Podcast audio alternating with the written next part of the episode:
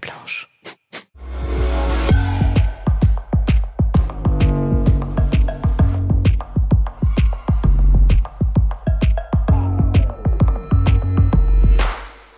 Bonjour à tous, on entame euh, la dernière ligne droite de cet après-midi dédié à l'impact on a reçu des entrepreneurs euh, aussi brillants les uns que les autres. Un entrepreneur brillant peut en cacher un autre. Je vous propose de scanner euh, ce QR code. Vous pourrez adresser toutes vos questions aux fondateurs et dirigeants de Brut. Je pense que tout le monde connaît. Je vous propose donc d'accueillir avec quelques applaudissements Guillaume Lacroix.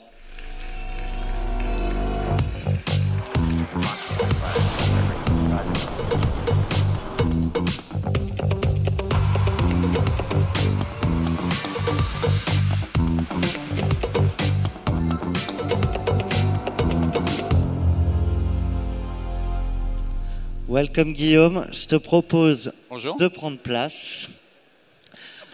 Alors tout le monde connaît Brut, a priori on a tous vu passer au, moins une, cent ou, ou mille vidéos euh, avec votre logo. Moi j'aimerais qu'on vienne sur euh, la genèse, euh, l'épopée de Brut. Est-ce que c'est né dans un garage? J'imagine ça arrive pas au milieu d'un rêve dans la nuit, on se dit et si je fondais Brut? Donc tu m'as promis en échange 100% zéro bullshit. Je te propose de nous raconter la vraie histoire de Brut. Alors la, vraie histoire de Brut en 20 minutes, ça va être, euh, ça va être court. Mais euh, déjà bonjour à tous, je suis ravi d'être là avec vous et merci de l'invitation. Euh, l'histoire de Brut, c'est surtout une histoire de, frustration et de contrainte. déjà, Brut, c'est une start-up de vieux. moi, j'ai commencé Brut, j'avais une quarantaine d'années. Mon associé avait plus de 50. Laurent Lucas, qui est le cofondateur, avait aussi une quarantaine d'années. Et en fait, on vient du monde de la télévision. On était frustrés parce qu'il y a 7 ans en arrière, quand on, euh, quand on proposait aux chaînes de télé de faire, je sais pas, des, émissions spéciales sur euh, euh, les gens qui changent le monde, des choses très positives, le climat, les femmes, etc. Les gens nous rigolaient au nez, mais vraiment quoi. donc du coup, on a choisi juste avant l'élection présidentielle de 2017 de se lancer là où il y avait de la place, c'est-à-dire sur les réseaux sociaux. On a été tellement bon qu'on n'a pas réussi à trouver de financement. Donc euh, on s'est lancé sur nos fonds propres et puis on a eu de la chance parce qu'après ça a explosé. Je pense qu'on arrivait à un bon, un bon timing. Il n'y a pas un entrepreneur, ou peut-être presque pas, euh, à qui on n'a pas dit ça ne marchera pas, je ne crois pas dans ton projet? Bah écoute, moi ça c'est pas c'est pas un peu, c'est 99% des gens. Alors après on a eu de la chance parce que dans le 1% des gens qui nous ont dit ça va marcher, il y a Xavier Niel euh, et il y a la patronne de France Télévisions Delphine, Delphine Ernotte euh, qui ont cru dans le projet dès le départ. Donc ça nous a un peu rassurés quand même. Et puis surtout, il y a un, truc, c'est que donc nous on avait cette frustration de ne pas pouvoir raconter ce qu'on voulait raconter euh, à la télévision. Euh, on avait aussi l'impression qu'il y avait un, fossé qui commençait à se creuser entre les générations, entre la télévision et les réseaux sociaux. Et donc, on a utilisé les réseaux sociaux pour raconter ce qu'on avait envie de faire. Mais dans notre cas, il n'y a pas eu d'études de marché, où il y a pas, on a, voilà, c'est juste, on était des producteurs de télé et de contenu, on savait bien le faire et on s'est dit, euh, on est frustré, allons là où on peut le faire librement. Quoi. Vous avez testé pour voir que ça prenait. C'est ça l'étude de marché en fait, c'est on y va et, ouais, en fait, on, on y est allé quoi. Le, on, a, on a recruté une équipe, on était 8 au départ, on a recruté une équipe à la fois de gens très expérimentés, parce que le cofondateur de Brut, Laurent Lucas, qui est le patron éditorial, a, cofondé le petit journal qui est devenu quotidien. Et avec lui, on a monté une équipe de, jeunes talents digitaux. On a, engagé euh, Rémi Buisine, qui est devenu une star des réseaux sociaux, euh, qui, comprenait très bien ce que c'était que le live avec les réseaux sociaux. Et puis on est parti comme ça. Les, deux premiers mois avant qu'on se lance officiellement, c'était horrible. Vraiment, les premières vidéos qu'on a vues, on en rigolait l'autre jour, c'était un enfer. Et puis après, on a eu de la chance. Euh, on voulait faire, je crois que on n'avait pas de business plan, mais on avait un objectif de vues. On voulait faire 20 millions de vidéos vues par mois au bout d'un an. Et on a fait 30 euh, millions le premier mois. Quoi. À quel moment vous dites là ça commence à prendre? Euh, Très vite? Le premier jour, où on se dit tiens, il se passe vraiment quelque chose. Donc ça c'était en novembre 2016. Et après en janvier 2017, on a fait une vidéo sur Bernie Sanders à l'époque aux États-Unis. Et cette vidéo, je sais pas, on devait avoir, on devait avoir 80 000 followers sur Facebook à l'époque. Et cette vidéo a fait, je sais pas, 20, 25 millions de vidéos vues partout dans le monde. Facebook nous a appelés en nous disant regardez vos datas parce que vraiment ça marche partout dans le monde. Et là, ça a vraiment basculé. Et après, il y a, un autre épisode dans Brut, mais plus loin, qui a été un déclencheur, qui est euh, qu'on a fait une très grande interview d'Emmanuel Macron lors de son premier mandat. Et là, il y a vraiment eu un avant et un après pour nous. Qu'est-ce qui fait, parce que vous n'étiez pas les premiers créateurs de contenu et pas les premiers créateurs de contenu sur Internet, t'expliques ça comment? Euh, écoute, c'était les bons premiers relayeurs. C'est. Euh je pense qu'on a eu un très bon timing déjà, parce qu'au moment où nous on allait sur les réseaux sociaux, les médias traditionnels n'y étaient pas vraiment encore, euh, ou en tout cas pas bien. Et on s'est adapté à. Enfin, il y avait beaucoup de contraintes. On n'arrivait pas à s'exprimer à la télévision. On ne pouvait pas faire ce qu'on voulait. Et quand tu arrives sur les réseaux sociaux, il y a des contraintes qui sont assez évidentes. C'est consommer sur un téléphone portable. Donc évidemment que la vidéo verticale, elle a plus de chances d'engager que l'horizontale, juste parce qu'elle prend plus de place sur le téléphone. Euh, les sous-titres, c'est normal parce que 60-70% des vidéos sont regardées sans le son. Donc si tu n'as pas de sous-titres, tu ne les comprends pas. Donc quand on a parlé de vidéo à la brute, quel format En fait, le format, il est juste le format des réseaux sociaux. Après, pour moi, une vidéo à la brute, c'est plus lié au fond qu'à la forme. Ouais, alors pour le coup, on sait qu'on a réussi euh, quand euh, les gens disent fais-moi un Lydia quand t'es Lydia ou je voudrais une vidéo à la brute. Nous, euh, quand on produit des vidéos, on nous dit souvent, enfin, au moins trois clients sur quatre ont vu une vidéo à la brute, mais justement, le, fond prime sur la forme. La forme, en fait, c'est un standard que vous étiez peut-être les, un des premiers à les faire. Oui, il y a des médias aux États-Unis notamment qui avaient déjà pris cette forme-là. Pour moi, cette forme, elle est normative. elle n'est pas extrêmement originale.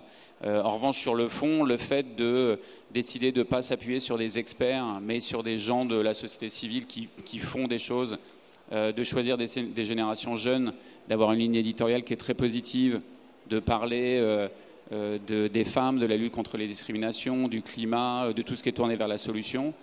pour moi, c'est ça, le fond de Brut. On va y revenir, si je reste encore un peu sur la, la genèse, comment on attrape Emmanuel Macron quand on a un média qui n'a pas encore euh, la renommée que vous avez aujourd'hui Alors c'est long et il euh, y, a beaucoup de choses qui sont passées. Il y a eu les Gilets jaunes euh, qui ont... Il y a Rémi Buzine, il a fait un direct de 10 heures le troisième week-end des Gilets jaunes, le fameux week-end sur les Champs-Élysées, qui a fait 22 millions de Français, qu'on vu, c'est un tiers du pays, donc ça fait beaucoup. Je, je pense que ce qui a convaincu le président de la République de venir chez nous, c'est Déjà, le fait que c'est clair et net, la, télé, la presse écrite, la radio, c'est plutôt des audiences de plus de 45 ans. Euh, et les, jeunes sont sur les réseaux sociaux. Il voulait parler à des générations plus jeunes. Et je pense aussi qu'il euh, était rassuré par euh, l'équipe. mon associé Renaud Levanquim, par exemple, a une très grande expertise de la communication politique à la télévision.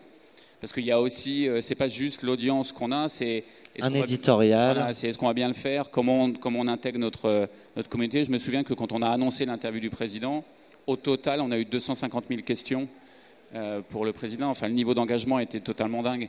Donc, je, pense que c'est ça, c'est euh, c'est l'influence qu'on a sur ces générations, le, reach, comme on dit, l'audience, mais aussi la, la pertinence, la, confiance dans les médias euh, dans le monde occidental est autour de 30 quand nous, on, pôle nos audiences, euh, elle est autour de 90%. Donc je pense que c'est ça aussi. Quand on voit des boîtes comme la tienne euh, qui ont réussi, euh, on pourrait penser parfois. on n'a pas encore réussi, nous. Et, ça, c'est l'entrepreneur qui parle et qui voit toujours l'écran d'après. N'empêche que dans la tête des gens, c'est pas pour rien qu'il y, a du monde aussi ici aujourd'hui, c'est que vous faites partie, vous êtes au Next 40, vous faites partie des boîtes quand même un peu stars de la, de la French Tech. Et pourtant, quand on vous voit, on pourrait imaginer que c'est simple. Et moi, j'aime bien revenir sur le fait que bah, parfois, ça tient à rien. Euh, que des fois, il y a des boîtes qui sont un mois de se planter, finalement non, on les retrouve dix ans après.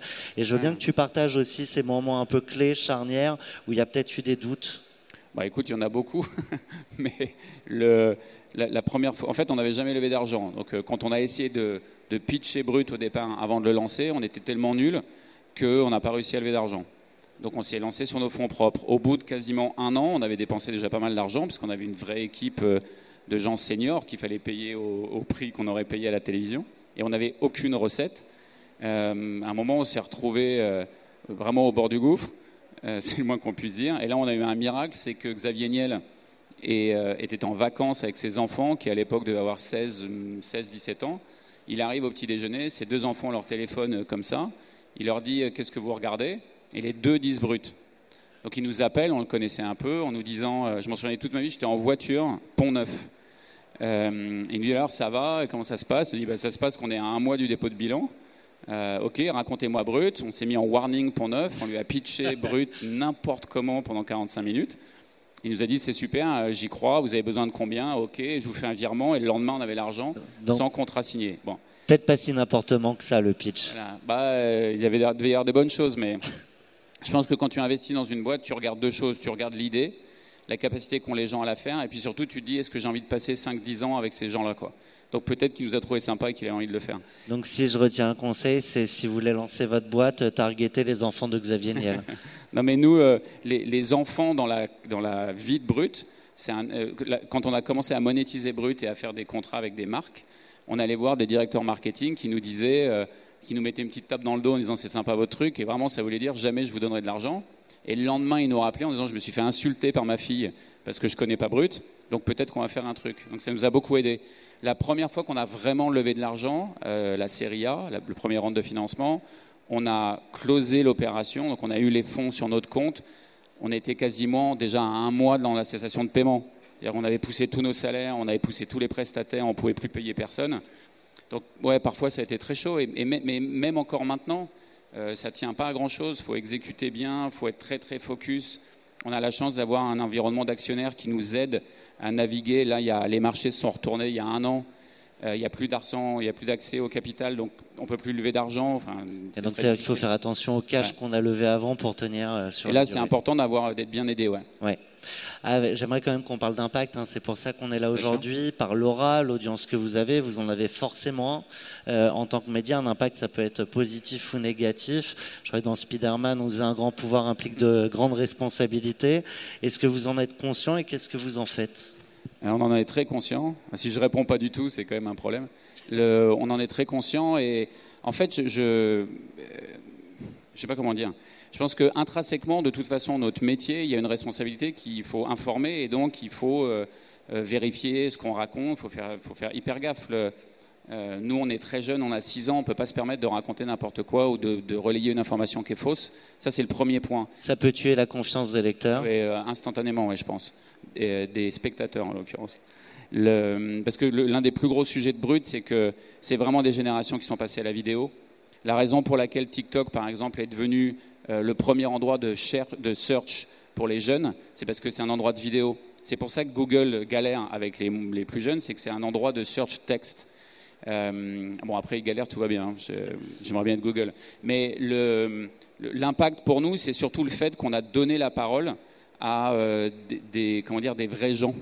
C'est-à-dire qu'on a choisi de, s'intéresser à des gens qui, ont une action qui n'est pas forcément très importante, mais euh, si tout le monde faisait comme eux, bah, déjà, ça irait mieux. Quoi. Donc c'est vraiment notre focus. Il y a juste avant toi, on recevait euh, Awa, la fondatrice de Time to Start. J'ai demandé de t'adresser une question, je te, je te, la pose là. Elle se demande comment vous, vous arrivez à valoriser via les médias, car vous êtes un média, les talents qui sont issus de la diversité, et comment aussi vous contribuez à casser un certain nombre de stéréotypes. Alors écoute, moi j'ai une réponse très simple à ça, c'est que je ne pense pas qu'un média puisse être pertinent s'il ne ressemble pas à la société dans laquelle il est. Donc euh, si vous visitez Brut, vous verrez euh, beaucoup de jeunes, puisqu'on parle quand même plutôt à des générations jeunes déjà, et puis une très très grande diversité euh, d'origine, d'orientation, de pensée, etc. Et pour nous, c'est très important. Et puis c'est vrai à l'intérieur de la société, c'est vrai à l'extérieur de la société. Brut est le premier média digital au monde à être Bicorp. Donc on a une mission sociétale et environnementale dont on est très fier et responsable. Euh, mais, ça passe par. Euh, C'est-à-dire quoi un Média Bicorp, justement? C'est euh, le Bicorp, c'est un label de certification internationale où il y a un audit qui dure très longtemps et qui est très compliqué, où il faut, faut, avoir une, plus qu'une certaine note et qui vérifie que effectivement vous avez un impact, enfin que vous avez une mission sociétale et environnementale, que vous faites attention à ces sujets-là, qui sont présents dans votre ligne qui sont présents dans la. Il y, a un peu plus de femmes que d'hommes, par exemple, chez Brut. en France, on n'a pas le droit de traquer la diversité sociale et ethnique, mais euh, on a une, population très diverse. C'est très important pour nous et surtout, c'est ce qui nous permet d'être pertinent comme, comme média. Euh, j'ai une question euh, qui est posée par Wardia, qui voudrait savoir quelles sont les ambitions pour Brut dans les années à venir et les challenges que vous allez relever. Je vais juste compléter cette question avec le sujet de l'IA dont on parle beaucoup ici à Vivatech. IA sur la désinformation particulièrement. Euh, alors, je pense que le plus gros sujet de Brut, c'est de rester pertinent générationnellement. J'avais eu une conversation avec le fondateur d'MTV aux États-Unis et je lui disais, à ton avis, MTV a été vraiment pertinent chez les jeunes, combien de temps? Il m'a dit 10 ans. Je lui ai dit, OK, et à quel moment tu as vu que ça basculait? Il m'a dit, écoute, au moment, on a eu trop de succès, on a eu trop d'argent, et il y a un moment où on, s'est un peu relâché.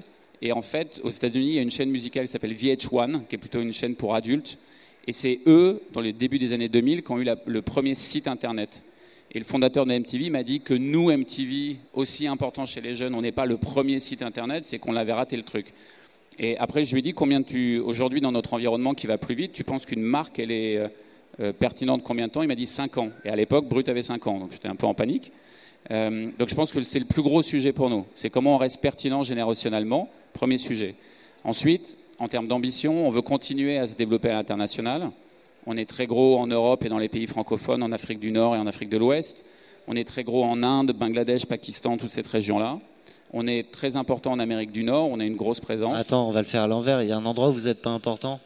Ah Oui, il y en a plein. Il y en a plein. On n'est pas important en Chine, on n'est pas important en Amérique du Sud, on n'est pas important en Afrique du Sud et de l'Est, en Afrique euh, anglophone, on n'est pas au Moyen-Orient.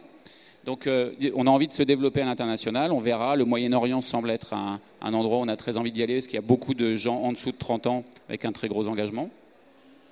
Donc euh, il y a ça. Il y a un sujet qui est très important pour Brut, qui est de montrer que notre business model, il est euh, rentable. Il était rentable par pays, maintenant on veut que le groupe soit rentable. Donc c'est un objectif prioritaire pour nous. D'ici à la fin de l'année et dès l'année prochaine, on veut que le groupe soit rentable, ce qui serait après six ans une vraie réussite. Et puis, il y a le challenge de euh, l'IA. Enfin, juste sur la rentabilité, il y a quand même un truc, c'est que ce n'est pas juste le problème de euh, maîtriser ses coûts, parce que c'est quelque chose que j'entends beaucoup dans la presse autour des startups, qui est le maîtrise des coûts. Évidemment qu'il faut maîtriser ses coûts et il faut bien réfléchir à comment on dépense. Le problème, c'est surtout comment tu génères du revenu.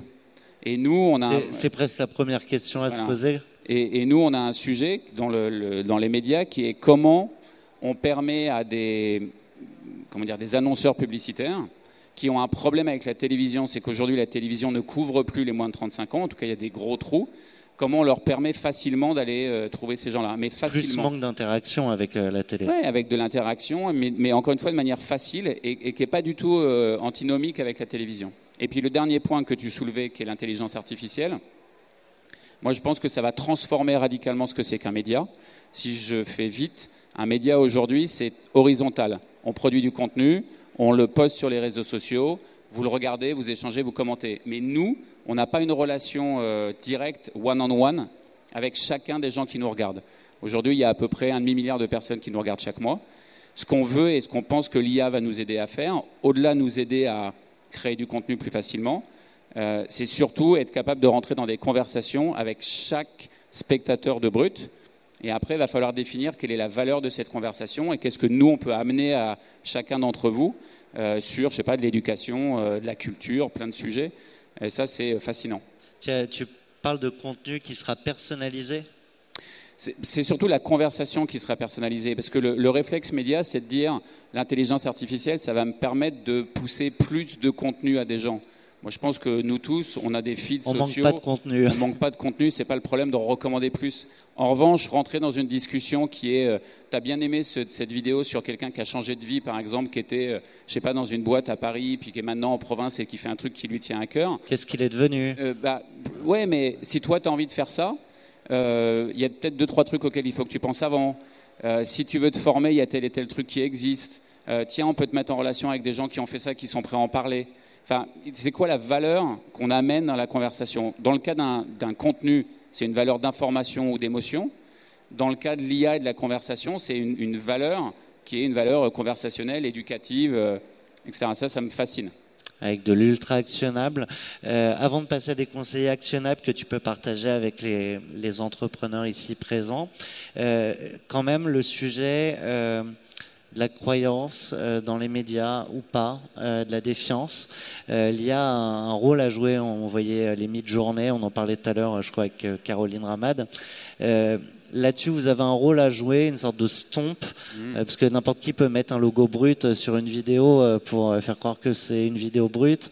Oui, tu as, quand même un, as quand même un émetteur sur les réseaux sociaux, et les réseaux sociaux, l'ensemble des plateformes sont, font hyper gaffe à ça, et ils sont tous en tête ces sujets de source. Le, moi, je suis un, je, je suis très positif sur la technologie. Évidemment, la technologie, elle peut être amenée dans des endroits mauvais, mais je ne suis pas inquiet sur le fait que l'IA fasse une profusion de contenu. De toute façon, il y a déjà trop de contenu, on doit regarder 1 ou 2 de ce qui existe. Dans le cas de Brut, je pense que ce qui est le plus important pour nous, c'est qu'à chaque fois que quelqu'un regarde une vidéo de Brut, euh, ça lui parle, il se dit tiens, je ne le voyais pas comme ça, j'ai appris quelque chose, c'est intéressant, et surtout, ça me ressemble. C'est le monde dans lequel je vis, et c'est vraiment, euh, ça décrypte le monde dans lequel je vis, c'est ça qui est le plus important pour nous. Rapidement, sur la scène internationale, penses-tu que Brut euh, puisse être un des relais de la diplomatie d'influence française Non, c'est absolument pas le but de Brut. On n'est pas là pour faire la diplomatie euh, française. En revanche, je pense qu'on a un rôle très important dans euh, les valeurs humanistes à la française. ça, pour le coup, oui. Et je pense de toute façon que le succès de Brut est fondé sur ces valeurs-là. Ce qu'on voit, nous, c'est que chez les moins de 30, moins de 25 ans partout dans le monde, ces, valeurs qui sont des valeurs de solidarité, de fraternité, de liberté, d'égalité, sont quand même partagées par les jeunes du monde entier. Après, il y a des différences culturelles. Mais non, on n'est pas là pour faire de la diplomatie. Surtout, le truc qu'on a appris de Brut, qui est le plus important, c'est que les générations jeunes, d'ailleurs comme les moins jeunes, détestent qu'on leur dise quoi penser. Donc, ce n'est pas à nous de leur dire quoi penser. Nous, on est là pour leur amener du contexte. Faire poser des questions. et pour qu'après, on puisse avoir des conversations éduquées. Ouais. Rapidement encore, est-ce que la course à la rentabilité, c'est une question de Joseph, euh, notamment dans les reportages publicitaires, ne risquerait pas de faire perdre à Brut en pertinence du contenu? Non. Non, pour, euh, alors là, vraiment pas.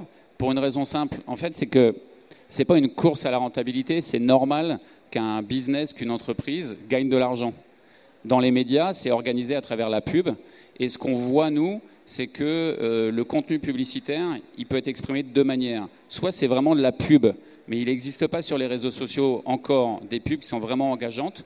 Nous, on y travaille et je pense qu'on a trouvé une solution qu'on va présenter dans pas très longtemps pour que ça soit de la pub intéressante. Ou alors, il y a ce qu'on appelle le brand content, c'est-à-dire des opérations qui sont faites avec les, les euh, annonceurs. Mais ces opérations, déjà, elles sont très identifiées. Et surtout, il faut les faire de manière euh, pertinente pour que ça soit intéressant pour l'audience. Et ça l'est, je pense. Tu l'as dit, euh, Brut a été fondé par des vieux. Je te propose de rencontrer la relève. J'ai un, petit jeune que j'ai rencontré, il avait 13 ans, il était déjà plein de projets. Moi, je dirais que maintenant, il en a 15. Il, il a grandi, je crois, je crois même qu'il est devenu plus grand que moi. Bah, Abdallah Semaï, welcome on stage je te propose de poser directement une question à notre invité. Alors déjà, bonjour à tous et merci, toujours aussi fort, pour sublimer tes, invités. Merci pour ce partage. J'avais une question. Donc, vous placez beaucoup la jeunesse dans votre discours et le travail euh, chez Brut, c'est aussi de sublimer les jeunes qui entrepreneurs inspirants. Moi, j'avais une question. Est-ce que vous avez des conseils pour la jeunesse qui veulent entreprendre, pardon, mais qui n'osent pas et est-ce que ce conseil-là, vous auriez euh, aimé l'avoir euh, à l'époque où vous avez fondé Brut? Euh, C'est toujours une position qui est difficile, je trouve, parce que je peux donner des conseils qui me sont très personnels. moi, je n'ai pas arrêté d'entendre dans ma carrière, mais pas que avec Brut, tout le long de ma carrière, qu'à chaque fois que j'ai fait des choix qui me semblaient moi évidents, on m'a toujours dit que ce n'était pas possible et que ça ne marcherait pas, etc. Donc, je pense qu'il y a un premier sujet qui est vraiment de suivre ce qu'on a vraiment envie de faire.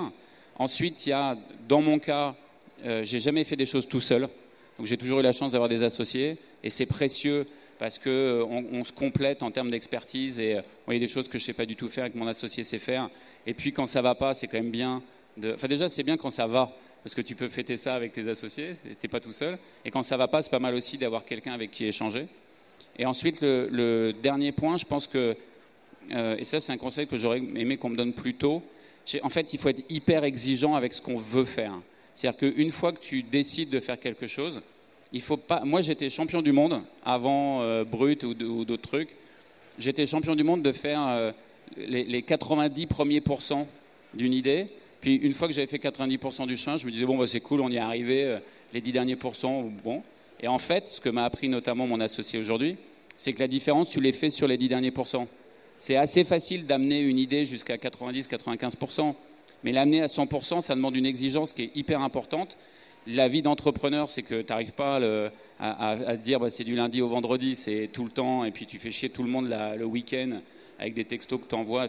Avant là, je regardais des trucs, j'ai envoyé au, patron éditorial, au patron de la data, etc. J'ai pas arrêté d'envoyer des textos. On on est samedi, ça va les saouler, mais ils ont l'habitude. Donc, je dirais, ouais, être ultra exigeant avec ce que tu veux faire et, le pousser le plus possible. Et surtout, euh, je ne crois pas que tu puisses réussir en faisant des compromis. Euh, en tout cas, pas au début, pas quand tu lances une boîte et tout. Quand tu lances une boîte, il faut y aller à bloc avec ton idée à toi. Euh, j'ai un pote qui dit au moins tu vas te planter de manière flamboyante, mais ça t'aidera. Et le dernier point, c'est qu'il ne faut, pas paniquer sur le fait que tu ne vas pas exactement là où tu veux. Brut, on pensait qu'on allait là, on a fini là-bas, mais vraiment au fond là-bas.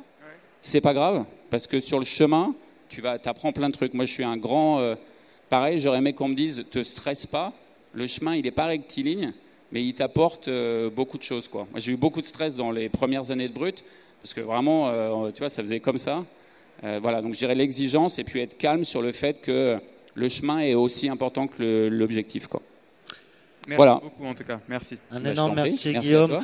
tu, peux rester, on va conclure dans une seconde. Guillaume, depuis tout à l'heure, euh, je demande aux, invités de poser une question euh, pour les invités d'après, à part que tu étais le dernier invité, donc euh, je ne sais pas qui je vais poser ta question, peut-être je te propose de poser une question au public qui va rester résonner en tête peut-être pour la soirée, le week-end ou, le reste de leur vie entrepreneuriale. Eh non, mais je vais pas leur mettre une question en tête pendant tout le week-end. Surtout passer un bon week-end.